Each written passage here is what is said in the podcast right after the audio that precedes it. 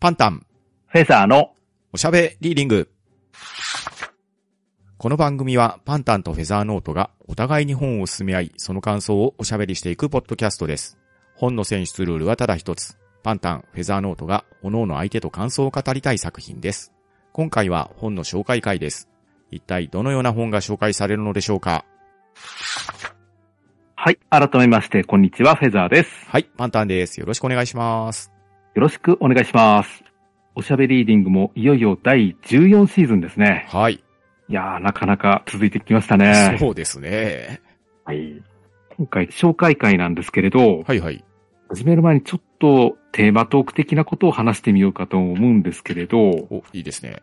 あのーよく、まあ、本を読んでいてう、ん。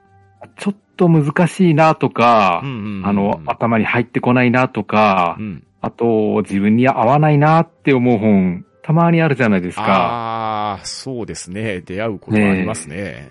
まあ、そういう時どうするかっていう話なんですけれど、ほうほうほうほう。まあ、自分割と投げること多いですね。そうなんですね。えええー、なんとなくフェザーさんのイメージ的になんとかして読んじゃいそうな気がしてましたけど。うんなんか、この先読み続ければ、なんとか面白くなるんじゃないかっていう時もあるんですけれうど、んうんまあ、それよりは一旦リセットして、うん。うん。他の本で頭を鳴らしてから、まあ、また数年経ってから改めて挑むってこともありますし、ああ、なるほどなるほど。もう投げっぱなしにするんじゃなくって、一旦セーブしておいて、またリベンジを果たそうという、そういうことですね。そう、そうなんですよねなるほ。ど自分にはこの本に見合うレベルにまだ達してないなっていうことで、ああ、そうかそもううか。ちょっと他でレベル稼いでから、もう一回挑もうかなっていう感じですね。なるほど。経験値を貯めて、自分をスキルアップさせて、再度挑むっていう、そういうスタイルですか。そうそんな感じですね。ああ、なるほどね。うーん。パンタさんはどうですか僕はですね、ええ高い壁を感じたり、どう考えても理解はできないなと思いながらも、うーん。なんとか噛み締めて、どうにか最後まではたどり着こうとしますね。ああ。だから、一回横に置いて経験値を稼いでっていう感じではなく、うん。最後までとりあえず読んでみて自分なりに解釈してみようかなっていう感じでゴールをとりあえず目指す感じですね。うーん。なるほど。そうですね。やっぱ、かかりがあまりにも難しいと、うん。そうですね。最終的に最後まで読み切った時うんに、うん結局何もわからなかったっていうのだと、うん。うん。割と悔しかったりするんですよね。ああ、そうかなるほどな。確かにフェザーさんが言われるように、経験値を稼いでレベルを上げて、それが読める自分になって挑んだ方が作品としての拾い上げはできますよね。うん、そうなんですよね。僕、どっちかって言ったら分かんないまま最後まで行っちゃうから、最後まで読んで、自分なりに納得したつもりではあっても、かなり見当外れな解釈してる可能性は、多々ありますね。うん。どっちがいいのかっていうのも難しいんですけれどね。難しいですね、確かに。うん。まあでも、ゲームの早時とはまたちょっと違いますもんね。そうなんですよね。確かに、一旦棚上げして、読む力を蓄えて読み直すと、また違った受け止め方ができるようになりますし、うん。時間を空けることによって、その間に得た自分の経験とか体験っていうところも、そこに作用する可能性も出てきますもんね。うん、そうですよね。わからない作品だったらわかるようになるっていう、わかりやすい指標ができますけど、楽しんで読んだ作品でも、しばらく間開けて読み直すと、また違った受け止め方できたりしますもんね。うん、そうなんですよね。ああ、なるそほど。れはありますね。例えば、この番組で取り上げた、伊坂幸太郎さんの、あるキングですかうんうんうんうん。あれも、チャンネルが合わないと、ん本当に何を言ってるのかわからない本になると思うんですよ。うん。うん、確かに、あれはなかなか伊坂さんにしては、野心的な作品だったと思いますよ。うん。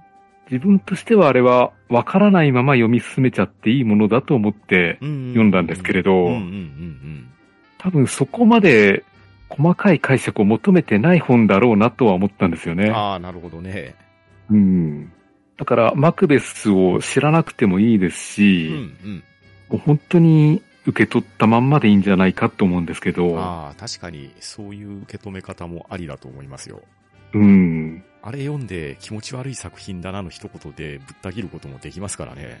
そう、そうなんですよね。もう虎が出てくるあたりで、うん。正直シュールすぎるじゃないですか。うんですよね。自分は一体何を読んでるんだろうって思うことあると思思うんで、うん。うん。そこで切っちゃう人もいると思うんですようね。ん、それはありえますね。うん。どっちがいいのかな。まあ、いいも悪いもないんでしょうけどね。本の読み方なんそうてで。すね。自分がどんだけ受け止めて納得いくかっていうところですからね。うん。ただまあ、いろいろと本を読んできて、まあ、ああいうのもありなんだなっていうふうに、自分の許容範囲が広がってくると、ん。ああいうのも自然にスッと入ってくるのかなとも思いますし、そうですね。受け皿の間口は広がってる感じはしますし、うん。年々そこは深くなっていっていると信じたいので、懐は広く深くなっていっていたいですね。ですよね。逆に、今まであまり読めなかったラノベとかが、あまり苦もなく飲み込めれるような気がしてきましたもん。ああ、なるほど。ノベって確かに独特の書き方してますもんねう。ん。若い頃と言っても、それなりの年は取ってたような気がしますけれど、うん。これは、なしなんじゃないのかな、よりな考え方してましたけど、なんとなく手に取って読んでみると、あ意外とこういうチャレンジング精神もありなのかなっていうぐらいの懐にはなってきつつありますよ。ああ、なるほど。まだラノベ万歳までは僕は余裕はないですけれど。うん。そう、そうなんですよね。あの、内容は理解できるんだけどう、ん。あの、主人公の考え方が自分に全く合わないっていうのんも、ん割と辛かったりするんですうよん。ね ですよね。うん。言葉はわかりやすいし、行間も広いからやたらと早く読めるんですけど、うん。そうはならんやろっていうところは、やっぱり感じるところあるじゃないですか。そう、そうなんですよね。だから、文体が難しいとか、内容が難しいとはちょっとベクトルが違う受け止め方さってのはありますよね。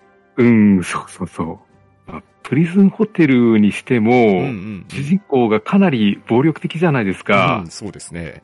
まあ女子供でも平気で手を挙げるような暴力的な人なんで、うんちょっと受け入れられないっていう人も多いと思うんですようん。ね。ああ、確かにそうですよね。うん主人公への感情移入度は相当低いですよね。ですよね。まあ、それを言うと、イラブ先生とかもかなり際どいラインだと思いますしね。ああ、確かに難しいですようね。ん、この辺のチャンネルの合わせ方って本当に難しいなと思うんですよね。そうですよね。また、うん自分が合わせるっていうところもありますし、自分の波長に合う合わないっていうところもかなり左右されますもんね。そうなんですよね。結局読んでみないとわからないですからね。そうですね。まあでうも、ん読むことによって受ける感情は幅が広がってきますし、うん。また、こうやってフェザーさんとお話をしていて、今まで手に取らなかった本を手に取るようになって、だいぶ見識は深まった気はしてますんで、個人的にうはね、ん。難しいことに挑むっていうのも悪くないなと思いましたし、うん。また今回のフェザーさんの意見を聞いて、なるほど、セーブをしてみるっていうのはありだなって思いました。うん。そうですよね。ちょっと時間を空けて読んでみると、また読み方違ったっていうこともありますから、んそれはありなんじゃないかなと思いまうすね。確かにそうでした。うん。はい。じゃあ、といったところで、えー紹介の方に入っていこうと思います。よはい、よろしくお願いします。ろしくお願いします。今回、テーマは決めずに、うんまあ自由に本の紹介をしておこうと思ったんですけれど、はいはい。まあなんとなく選んでみると、うん、ね、なんとなく一貫したテーマみたいなものも見えてきて、うん。なんですかね、それまで頑張ってきたことを一旦やめて、新たなチャレンジを始める主人公みたいな、うん。そんな本になってきましたね。確かに結果的にはそうなりますよね。ううんうんん。うん。まあ、そんな形の本を紹介していこうと思います。はい。えーそれではまた私からいきます。はい、お願いします。えー私がまず紹介するのが、朝倉弘影さんが書かれました、雨土の歌ですね。はい。はい、えー全部ひらがなで雨土の歌です。えーこちらがお仕事小説なんですけれどうも、んうん。実在する仕事の話ではあるんですけれど、うんまあなかなか珍しい仕事を題材にしてるなと思うんですよねう。ん、なるほど。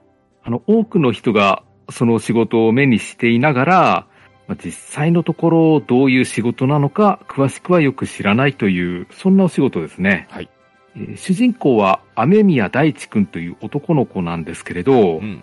この子がとにかく運動神経が悪くて、スポーツにまるで向いてないんですよ。そうですね。運動できない芸人みたいですもんね。そうなんですよね。でも、スポーツ苦手なんですけれど、お父さんが野球好きで、うんその影響で野球は一応好きではあるんですよ。はい。なので、高校に入ると野球部に入りまして、うん。マネージャーとして活躍するんですね。うんうんで、そして記録係としてなんですけれど、一応甲子園も行きましうて、ん。うん。で、ベンチからチームをサポートするという役割を得ます。はい。で、そしてこの時の甲子園での体験が元になりまして、大地くんは甲子園のグラウンド整備をする会社、阪神園芸に入ります。はい。で、こうして社会人として新しいスタートを切った大地くんは、いろいろな人と出会いまして、で、いろいろなことを学んでいくっていうお話なんですようんうんね。うんで、野球選手をメインにしたスポーツ小説はいろいろとあると思うんですけれど、うん。うん。この小説でメインになってくるのは、主にグラウンド整備という裏方仕事なんですよね。そうですね。だから、まあ、一見地味に思えるかもしれないんですけれど、うん。ただ、なかなか珍しい視点だなとも思うんですようんうんね。うんまあ、こういう仕事をしているのかっていう仕事内容を知る楽しさとか、うん。うん。あとはどういうことに気をつけているのかとか、うんうん。うん、また変わった視点からプロ野球を見ることができるんじゃないかなと思うんですよね。うんですね。で、この主人公の大地くんもなかなかいいやつうで、失ん。敗することはあってもいろいろと考えて次に活かしますうし、ん。と大地くんを支えてくれる周りの登場人物たちも、癖はあるけどみんないい人でうんう、ん読んでいてなかなか清々しいんですようん。うね。ん。うん。